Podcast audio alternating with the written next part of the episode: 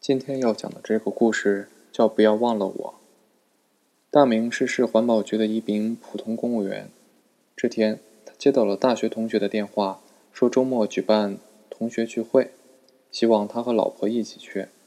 大明不想带老婆去，因为同学中有个叫刘海的，当初和自己是情敌，老婆要是和他旧情复燃就坏了。大明的老婆现在是市医院的副院长。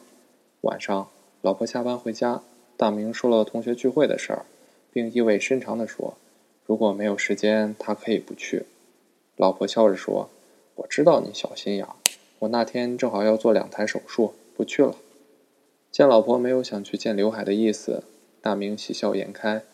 家里是老婆当家，于是大明向老婆要钱，说想买身衣服换换行头，不想在同学面前掉价。老婆很爽快地给他一沓钱。周末，大明一身名牌的来到聚会的酒店，同学们见了惊呼不已，夸他气宇不凡。大明心里美滋滋的。当他在酒会上得知刘海混得不好时，更张扬了。这天，大明的妈妈突然阑尾发炎，在市医院动手术。两天后，大明正准备去看望妈妈，妈妈来电话说自己已经出院了。大明感到很奇怪，怎么这么快就出院了呢？妈妈说：“儿媳妇儿让她提前出院，好把床位让给朋友。薛雷锋也不能拿妈妈的身身体当儿戏吧？什么朋友会这么重要？”大明立刻警觉起来，赶紧去了医院。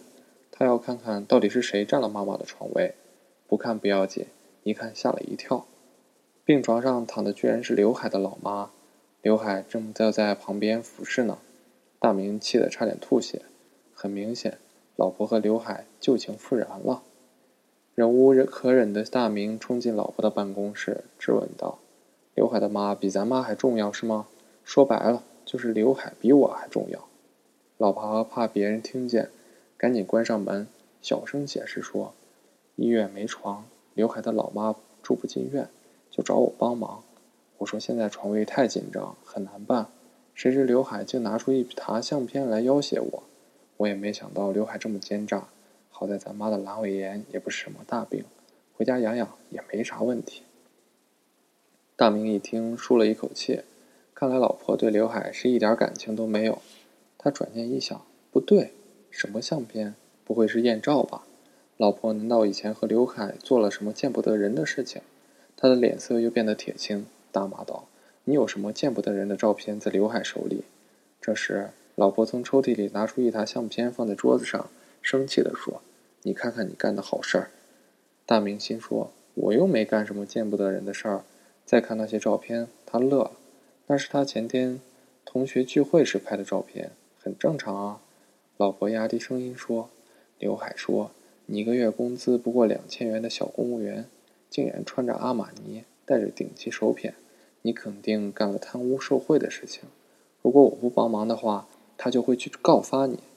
大明满不在乎地说：“让他去告，我又没干什么见不得人的事儿，怕啥？”老婆说：“拔出萝卜带出泥，你怎么把我给忘了呢？”大明不吭声了。